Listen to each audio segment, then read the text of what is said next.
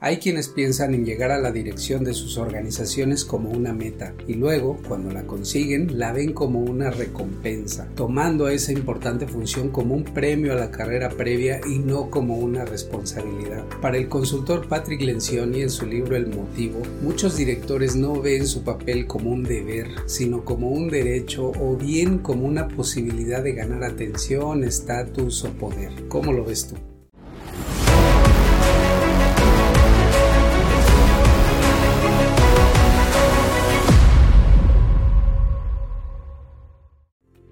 Para lograr que una organización siga en marcha son muchas las responsabilidades que ocupan a la dirección. Atender los números, analizar las ventas, ocuparse de las exigencias de los accionistas, entre muchas otras cosas. Pero todo ello lo podría hacer bastante bien un buen coordinador operativo. La función elemental de un director o de una directora tiene que ver con generar el futuro de la compañía dibujando una visión, diseñando la estrategia y luego trabajando con dedicación a la alineación de todo el equipo de forma que genere los resultados y la cultura esperada. Si todo fuera como mantener el vuelo, con un piloto automático podría resolverse, pero hay que lidiar con circunstancias adversas constantemente y eso es lo que justifica mucho de la función directiva. Y no para resolver bomberazos, sino para asegurar que toda la organización avance manteniéndose enfocado en lo importante aún y sobre todo cuando hay ambientes difíciles. Dirige priorizando dos cosas. Alinea constantemente. Para Lencioni llevar a tu gente a ejercicios de team building en los que trepen árboles o hagan pirámides humanas es irrelevante. Tu trabajo es ayudarlos a mejorar sus tareas y a alinear sus comportamientos en el día a día, buscando que las primeras alcancen los objetivos que se esperan y que los segundos conformen la cultura que se quiere. Los profesionales no necesitan ser cuidados, pero sí guiados. Si ya trajiste buena gente, ahora haz que funcione como un equipo, que operen al unísono y no estén atascados o confundidos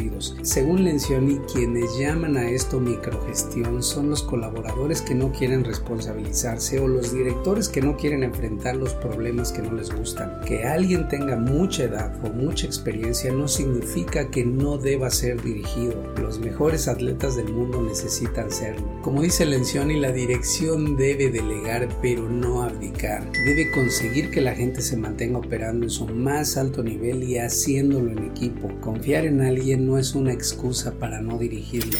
Comunica constantemente, haz que todos entiendan cuáles son las prioridades y no solo con el afán de informar, sino de fomentar los comportamientos que se necesitan. Comunica en exceso, que te preocupe menos ser redundante y más que tus colaboradores comprendan todo el tiempo el momento de la organización, el propósito, la estrategia y las prioridades. Sé lo que Lencioni llama un Chief Reminding Officer, alguien que recuerde a todos incesantemente lo que es importante. La gente tendemos a no captar a la primera, así que te conviene repetir. Cuando se trata de lo fundamental, nunca se comunica demasiado. Determina cómo el futuro debe ser y luego mantente cerca de tu gente procurando su integración, alineando sus comportamientos y comunicando repetidamente lo fundamental. Habrá muchas cosas que se saldrán del guion y será tu deber reencauzarlas. Resuelve los asuntos difíciles y hazlo rápidamente. Un tema delicado que se ignore por pequeño que sea podría degradar el rendimiento total de la organización. No evites las situaciones o actividades desagradables que requieran de tu liderazgo. Dirigir no es hacer lo que a uno le gusta, sino lo que la organización necesita que se haga. Haz el trabajo, no solo tengas el trabajo. Dirige con maestría. Construye habilidades a prueba de futuro. Maestría en Dirección y Transformación. iman.mx. Eman Business School.